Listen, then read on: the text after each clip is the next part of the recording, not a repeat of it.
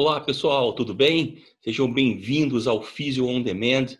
Nós vamos iniciar a nossa primeira temporada desse projeto, falando tudo sobre a coluna lombar, desde a anatomia até o tratamento. E eu fico muito feliz porque você está aqui comigo nesse novo projeto. Então vamos embora falar um pouquinho sobre a anatomia avançada da coluna lombar e eu quero começar falando sobre esse, esse tripé das generalidades da coluna. Então, eu tenho uma função tripla pra, para a coluna lombar, onde eu tenho uma função de estática, que é uma função de suporte de cargas, né? A coluna lombar ela foi desenvolvida para suporte de cargas e ela consegue fazer muito bem essa função. Ela tem também a função de movimento, uma das principais funções da coluna vertebral é o movimento, né? não só da coluna, mas de toda a nossa estrutura musculoesquelética, não é mesmo? E eu tenho uma terceira função, que é a função de proteção. Então, essa, essa tríade funcional entre suportar cargas, é, ser capaz de realizar vários movimentos e também proteger a, a medula, hierarquicamente seria o tecido mais importante da nossa coluna, né, faz parte então dessas generalidades para a coluna lombar. As características da vértebra lombar, quando eu falo uh, de características comuns entre essas vértebras, acompanhe meu apontador a laser. Ó. Eu tenho então o corpo vertebral, que ele tem um formato em rim, aonde a parte externa do corpo vertebral é uma matriz mais densa, um osso cortical mais denso, e a parte interna do corpo vertebral, eu vou ter um osso mais esponjoso, esse osso ele é mais poroso.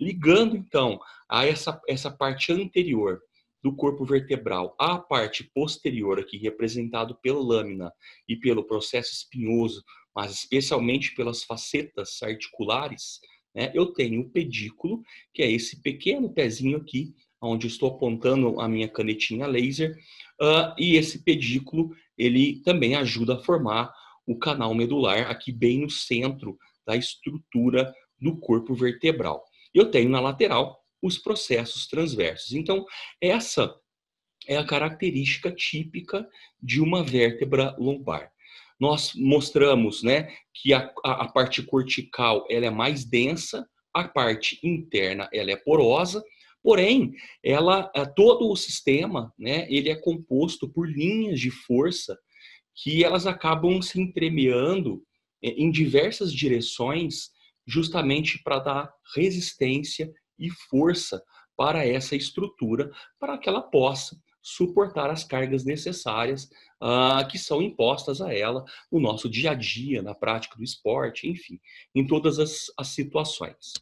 Uh, eu posso dividir o segmento vertebral aqui é, também nessa visão lateral, também em duas partes, ó, passando essa linha tracejada no meio.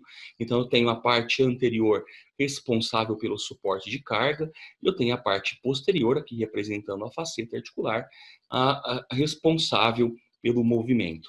Então, este aqui é o segmento vertebral. Eu tenho a vértebra de cima, um disco intervertebral no meio e eu tenho a vértebra de baixo. Então, o segmento vertebral ele forma o forame intervertebral. Ó. Então, a união da vértebra de cima, disco e vértebra de baixo, eu tenho aqui a formação do forame intervertebral, que vai dar passagem para vasos, artérias e especialmente nervos. Uh, falando um pouquinho mais sobre o processo espinhoso uh, da coluna lombar, ele tem uma característica de um formato mais quadrilátero, especialmente os, os processos, especialmente os processos espinhosos de L1 a L4. Já o processo espinhoso de L5 ele é um pouco mais arredondado. Uh, ele é espesso, né? ele é mais curto que os processos espinhosos da coluna torácica. E ele tem uma, é, uma orientação um pouco mais horizontalizada. E olha que interessante esse estudo aqui que saiu na Manual Therapy em 2014 e que mostra a, importância a gente entender esses aspectos uh, estruturais para que a gente possa fazer, por exemplo, uma boa palpação. E um exame de, é, de palpação, uma boa palpação, ele é muito importante uh, na hora de avaliar o nosso paciente para que a gente possa saber exatamente qual é o nível do segmento lombar, eu vou ancorar a minha mão para poder fazer a avaliação que nós vamos ver nas aulas lá na frente. Então, reconhecer essas estruturas anatômicas é, é muito importante para que a gente possa fazer um bom diagnóstico. E percebam algumas diferenças ah, estruturais que nós podemos ah, pegar para o nosso favor essas informações e aplicá-las na hora de fazer a palpação. Então, por exemplo, o processo espinhoso de IL5 ele é menor quando comparado aos outros segmentos lombares. Além disso, ele também é mais arredondado. Ele não tem esse formato quadrilátero, igual nós temos de L1 a L4. L3 já é o processo espinhoso mais raso, então ele fica mais próximo à superfície da pele do paciente e talvez seja esse o processo espinhoso mais fácil de ser palpado. Uh, quando eu vou fazer a palpação da coluna lombar, eu dou preferência para o processo achar, para achar o processo espinhoso de L3, justamente porque ele é mais raso, e a partir dali, delimitando onde está L3, eu consigo saber onde está L4, L5, L2 e L1. Então, essa é, é, é a, hoje a forma que eu utilizo para poder encontrar a, a, as estruturas que eu quero palpar na coluna lombar dos meus pacientes. Então, eu não faço mais aquelas técnicas que eram passadas de projeção antigamente, né? Onde, por exemplo, você seguia a linha da crista ilíaca do paciente, recair ali entre L4 e L5, ou seguindo a linha ah, das últimas costelas, recaindo ali em torno de L1, L2. Então fica, fica essa, essa forma de palpar, ela, ela fica um pouco mais complicada.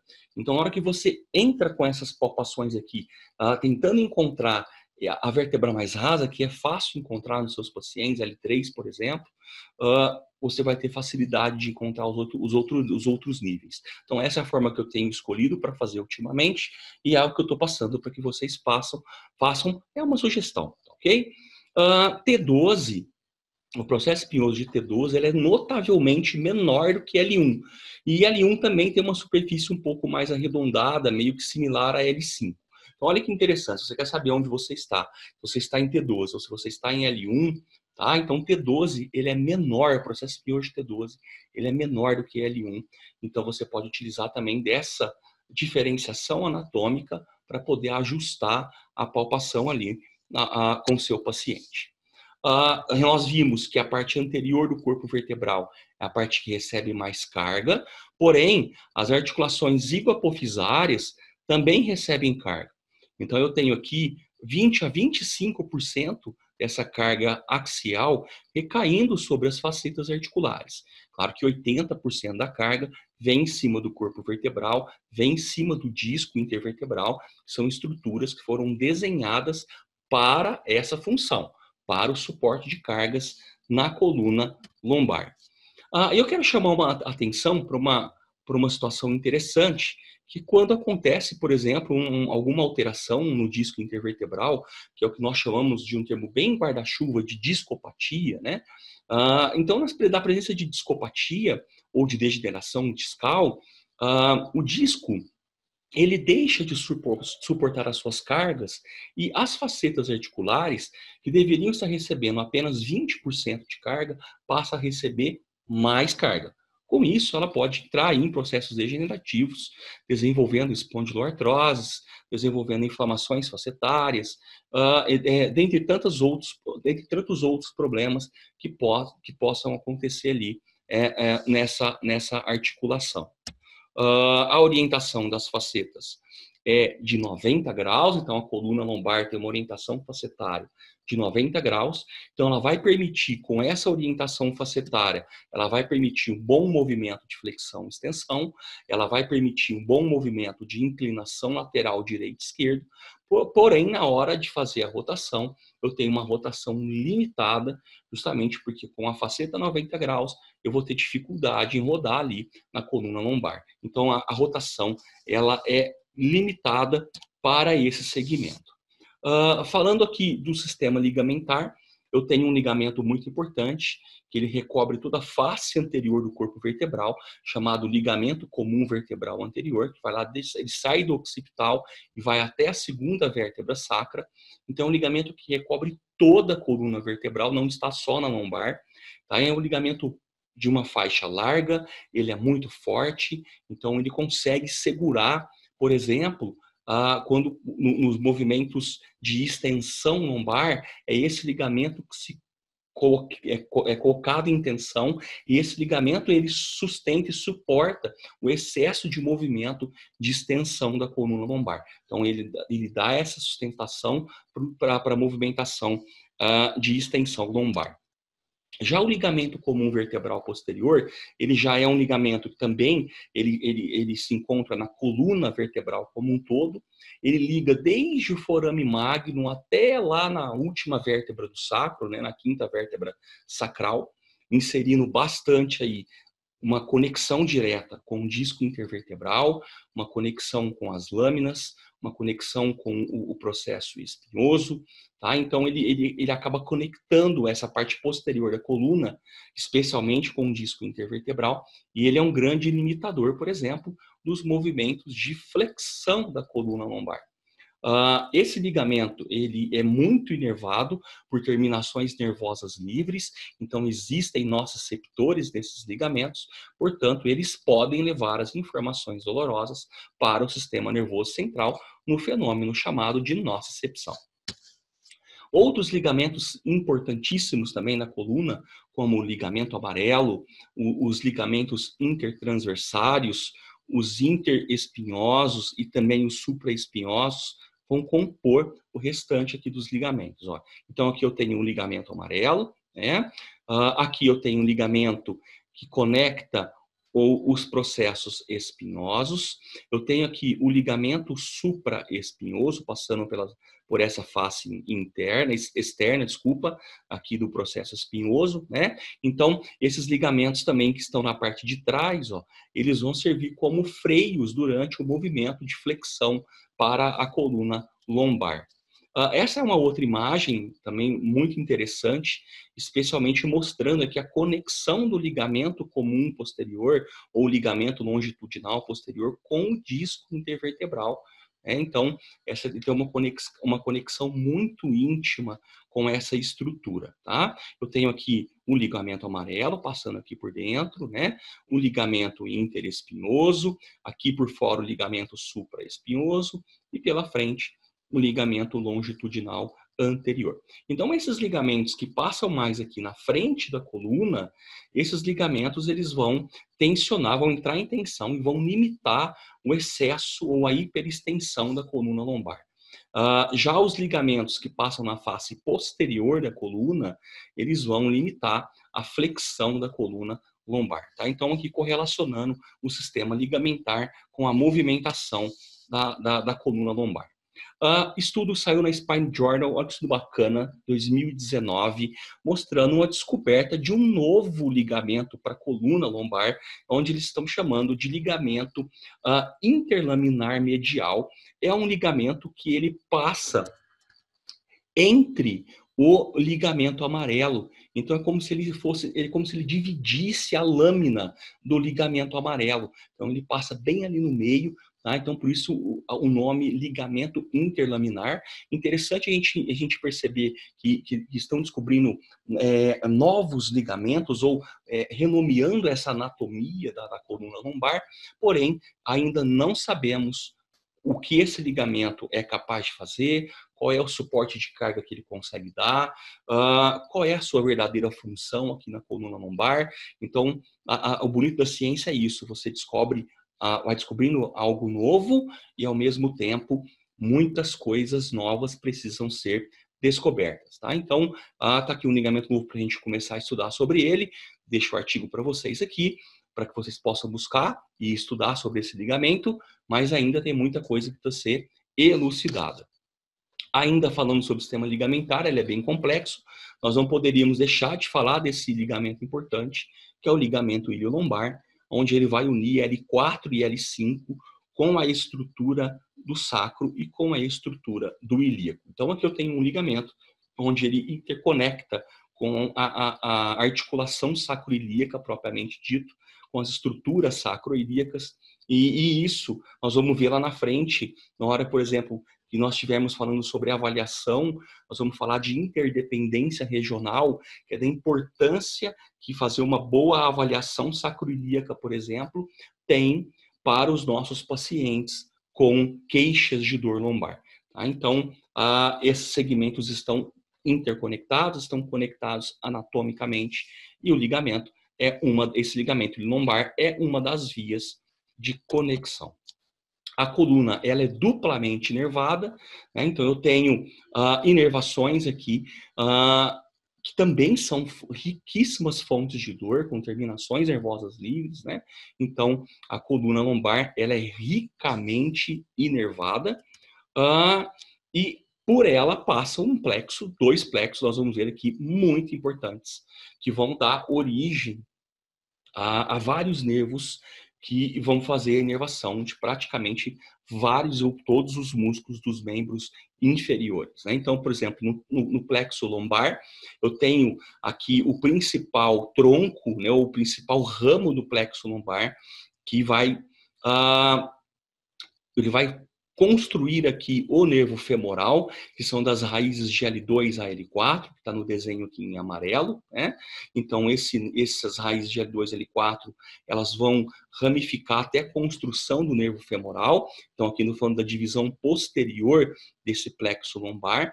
Já na, na sua ramificação, na sua divisão anterior, eu tenho dois importantes nervos aqui, que são os nervos obturatórios, né? Então, esses dois nervos obturatórios aqui, uh, eles são importantes também uh, para a inervação da musculatura da nossa pelve. Eu poderia citar outros importantes nervos aqui, ilho hipogástrico, o ilho inguinal, o gênito femoral, o cutâneo lateral da coxa. Tá? Então, todos esses nervos são extremamente importantes e eles saem dessas raízes do plexo lombar. Nós consideramos, considerando elas né, de T12 até L5, mas com maior importância de L1 a praticamente L4 seria o nível de maior importância aqui do plexo lombar. Importante aspecto do plexo lombar, ele tem uma relação muito íntima com o psoas, com o músculo psoas. Tá? Então, o músculo psoas é um músculo que nós vamos aprender a avaliar, a reconhecer se existe algum problema ali nele. Se ele tiver com algum problema, por exemplo, um ponto gatilho ativo, nós vamos aprender a trabalhar com essa musculatura e normalizar a condição desse músculo para que ele possa talvez não interferir assim, assim ah, nessas estruturas do plexo lombar. E o plexo lombar tem uma importância também em relação estreita com a face posterior dos rins, olha que interessante. A gente sabe também que o sistema renal ele se movimenta, o sistema renal ele se desloca conforme o nosso corpo se movimenta, então existem essas correlações, tanto é que muitos pacientes, por exemplo, com pedras de rim, com dores renais, o, a área de dor referida é exatamente a área da coluna lombar. Uh, outro plexo muito importante, o plexo ou tronco lombosacral. Aqui, assim, eu tenho raízes mais robustas, nervosas, importantíssimas, porque são essas raízes que vão é, criar, né, vão criar aqui a conexão com o nervo ciático. Então, eu tenho na divisão uh, anterior, na, soma, na, na, somatória da divisão anterior e posterior, essas raízes que saem de L4 até S3, então de L4 a S3, todas essas raízes, elas uh, se comunicam e criam, assim, o nervo ciático, que é o nervo maior do nosso corpo, é ele é o nervo mais calibroso e ele faz praticamente a inervação de todo o membro inferior. Tá? Muitos nervos importantes saíram aqui de L4, L5 especialmente, né, do tronco lombosacral, que vão dar origem, por exemplo, a nervos como nervos glúteos, ao, ao, ao, nervo do músculo piriforme, também muito importante, né? Dentre tantos outros, os nervos, os nervos mais profundos, internos, como por exemplo o nervo pudendo, que pode levar a uma irradiação para o paciente, uma dor mais na dor na virilha, uma irradiação mais a, a, nível, da, a nível da cela, né? Então, esses são nervos importantes dessa, desse complexo do, tom, do tronco lombosacral, com ênfase totalmente aqui na formação, né, na construção aí do nervo ciático, ok? Então, o nervo ciático é o de maior destaque, né, e ele também tem relações significativas aí com o músculo piriforme e também com ligamentos da estrutura da articulação sacroiliaca, especialmente aqui com o ligamento sacro-espinhoso. Vamos falar um pouquinho sobre o disco intervertebral agora, vamos entrar um pouquinho nessa anatomia do disco. O disco intervertebral ele é composto de três estruturas, núcleo pulposo, anel fibroso e também da placa terminal cartilaginosa. Né? A gente acaba esquecendo um pouquinho dessa placa terminal cartilaginosa, mas ela é muito importante porque é justamente ela que vai conectar a estrutura do disco intervertebral uh, na, no, no, osso subcondral. Então, está aqui a placa terminal cartilaginosa acompanhando o meu apontador a laser. Eu tenho no centro o núcleo pulposo e na periferia aqui o anel fibroso. Olha só o ligamento comum vertebral posterior passando aqui por, por, pela parte posterior do disco, né, e conectando aqui com o anel fibroso. Então, uma bela imagem de histologia mostrando toda essa conexão do disco intervertebral. A grande função da placa terminal cartilaginosa, sem dúvida, é permitir a vascularização do disco intervertebral. Lembrando que o disco intervertebral recebe essa vascularização apenas na sua periferia, é, por duas vias, uma via chamada de via da placa terminal cartilaginosa, que é essa que eu estou mostrando para vocês aqui no laser. Eu tenho também uma via chamada de via ou rota perianular. Então, eu tenho essas duas vias uh, aonde o fluxo de fluidos ali, nutrientes, uh, chegam a essas estruturas para poder fazer depois uh, o seu metabolismo. Tá? Então, uh, lembrando que o, o, disco intervertebral, olha que belíssima imagem, né? Ele é desprovido de inervação e vascularização no seu núcleo. Então, das estruturas do corpo humano, este, sem dúvida, é o segmento mais avascular e mais aneural do corpo humano, né? Então, a, a, o núcleo pulposo ele não recebe vascularização, ele não recebe inervação, uh, somente na periferia é que existe que existe essas estruturas. Uh, ele também é muito importante, nós já falamos sobre, sobre ele, uh, para formar o forame intervertebral, que vai dar a passagem para artérias, vasos e nervos. É, então, a, a, a, saúde do disco intervertebral, essa altura aqui, ó, vertical do disco intervertebral no segmento vertebral, ela é muito importante, justamente para manter o forame intervertebral com a altura ideal, para que ele não colabe ou não colapse as estruturas que por ali estão passando, né? Mas percebam só, olha só, esse desenho é bacana, porque ele mostra que a saída né, do nervo espinhal e ainda tem muito espaço aqui sobrando dentro desse orifício intervertebral, embora esteja passando aqui também artérias e vasos, mas esses três, esses três essas três estruturas, o, o, nervo espinhal, a artéria e o vaso, eles vão ocupar somente um terço do tamanho do canal.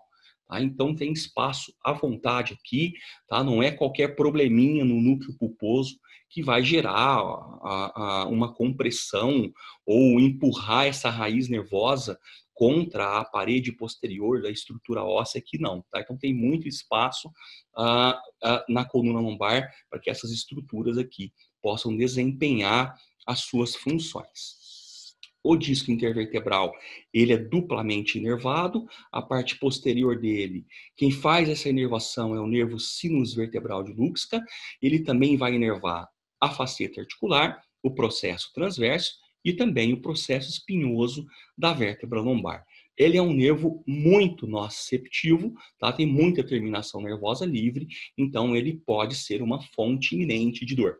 Muitas vezes a gente, quando encontra um paciente, por exemplo, com hernia de disco, que pega essas raízes nervosas irritadas ou inflamadas, a gente vai palpar ali o processo espinhoso, o processo espinhoso realmente está muito dolorido, ele está muito sensibilizado, Tá? Então, justamente porque toda essa inervação do sinus vertebral de Luxca acaba aumentando né, ou, na verdade diminuindo o, o, o, limiar de dor, né? Então, na hora que a gente palpa, o paciente sente a dor mais cedo, né? Sente a dor mais rapidamente. E eu tenho também uma inervação tanto lateral quanto anterior do disco intervertebral aqui.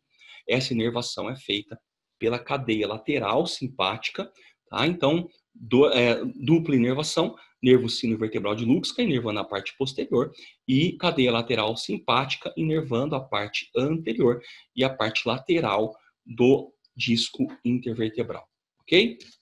Uh, qual seria, então, a diferença entre núcleo pulposo e anel fibroso? Bom, nós vemos muito mais similaridades do que diferenças entre um e outros. Uh, eu vejo, por exemplo, que todos eles têm água, colágeno e um conteúdo de proteínas chamado de proteoglicanas. Uh, a única diferença está talvez na concentração desses elementos. Eu tenho, uh, por exemplo, colágeno tipo 1 mais na periferia do anel fibroso, eu tenho um colágeno tipo 2 mais no núcleo pulposo, mas ambas as estruturas contêm colágeno. A organização desse colágeno é um pouco diferente. Perceba nessa imagem aqui de baixo, onde eu tenho um colágeno organizado em lamelas na, nas fibras aqui do anel fibroso e no núcleo pulposo eu já tenho um colágeno um pouco mais desorganizado. Né? Então aqui no núcleo pulposo esse colágeno não, não está organizado em lamelas, né? somente no anel fibroso.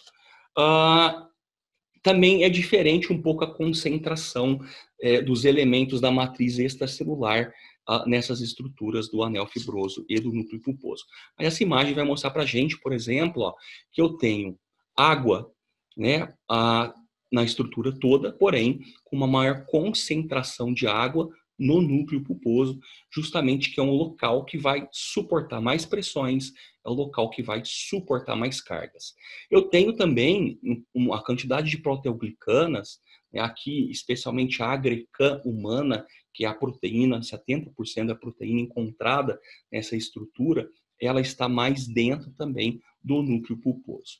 O colágeno Uh, tipo 1 eu tenho na parte externa, colágeno tipo 2 na parte interna, mas em termos de colágeno total, eu vou ter mais colágeno no anel fibroso do que no núcleo pulposo. Então, percebam que é, a, a, toda essa, essa matriz né, de, de, células, de estruturas, elas são muito similares na, na, no anel fibroso e no núcleo pulposo, o que muda um pouquinho é a concentração delas. Vamos falar um pouquinho, então, ah, sobre os músculos, agora já entrando no sistema muscular, né? Músculos da parede anterior do abdômen, eu não poderia deixar de falar aí, né, de toda essa capa de musculatura abdominal que vai desde os músculos mais profundos, como por exemplo o transverso do abdômen, até os oblíquos interno e externo e o reto abdominal. Então são esses os principais músculos que compõem a parede anterior do abdômen. Eu tenho músculos importantíssimos, importantíssimos na parede posterior do abdômen. Ah, eu tenho o músculo psoas, eu tenho o músculo ilíaco e a junção dos dois né, no músculo ilio-psoas, que é um músculo muito importante para a coluna lombar. Né? Ele é um músculo que ele atuando ah, na coluna lombar ele pode fletir a coluna lombar, atuando no, no quadril ele também é um flexor de quadril. Então ele é um músculo bastante importante. Nós vamos ver isso a, a, a, na hora de fazer a avaliação e tratar uh, desse músculo uh, aqui na nossa primeira temporada uh, sobre a coluna lombar. Né? Então, o psoas e o quadrado lombar, não podemos esquecer o quadrado lombar, que ele vai conectar praticamente as últimas costelas, ele vai conectar o, o, os processos transversos, os transversos das vértebras lombares no quadril, no ilíaco. Tá? Então, um músculo importante para realizar a, a, movimentação primária da inclinação lateral do tronco do nosso paciente. Então, esse é um músculo que realiza as inclinações laterais do tronco. Então, é de responsabilidade motor primário do quadrado lombar. Músculos já posteriores, mas um pouco mais profundos, né? São os multífidos e os rotadores, os rotadores, ou os multifídios e os rotadores, né? Uh, os músculos também interespinhais, os músculos intertransversais, que são músculos que estão ali colados na vértebra, né, colado no nosso arcabouço, na nossa coluna, e, e, eles também atuam ajudando ali a estabilizar toda essa região, a estabilizar todo esse segmento e também é, gerar a, as movimentações necessárias para a coluna. Músculos um pouco mais superficiais, como por exemplo o serrático póstero inferior, uh, deixa eu abrir a minha setinha aqui, apontador. Aqui, ó, o serrátil póstero inferior. Músculos mais profundos, é, mais, desculpem, mais superficiais, como por exemplo o grande dorsal. Olha que interessante esse músculo que une toda a face tóraco-lombar, que une toda a musculatura paravertebral lombar, e ele vai conectar tudo isso lá no ombro, né? Ele vai conectar tudo isso lá em cima no úmero. Então, essa é uma conexão muito bacana a gente perceber aqui uh, do, do músculo grande dorsal e ele acaba recobrindo toda essa estrutura ó, do músculo longuíssimo do, do, tórax, né, dos íleos costais lombares, né? Então é um músculo que está tudo, estão todos aqui muito acoplados. Uh, eu tenho uma fáscia, uma imagem bonita aqui de uma da fáscia tóraco-lombar. Essa fáscia acaba envelopando ocupando toda essa área, ela acaba conectando todas essas estruturas através de suas aponeuroses, através das suas, da, da sua face profunda, tá? Então a face ela acaba sendo uma, um, um elemento aqui de muita importância também para a estabilização, para o movimento da coluna lombar, enfim, é, é uma é uma uma estrutura anatômica que merece todo merece toda a nossa atenção aqui nesses estudos, é, fica aqui a dica para que vocês possam ler esse, esse artigo científico anatomia, falando da anatomia da biomecânica vertebral, correlacionando com essa fáscia tóraco-lombar. E eu tenho aqui, para a gente terminar a, a nossa parte de anatomia, né, o sistema arterial lombar, muito importante, que é onde ele, ele provém da artéria aorta abdominal, ele vai ah, penetrando e invaginando em, em pequenas artérias ah, até atingir o que nós chamamos de artéria lombar, que esses pequenos ramos, né, esses pequenos ramos eh, vão, vão vascularizar a, toda a nossa coluna lombar. Pessoal, então essa foi essa foi a nossa primeira aula, aula inaugural aqui sobre a anatomia da coluna lombar, né? Não poderia deixar de, de, de, fazer esse apanhado, esse recordo anatômico aqui com vocês tão importante. E a próxima aula agora é a aula de biomecânica da coluna lombar. Te espero por lá.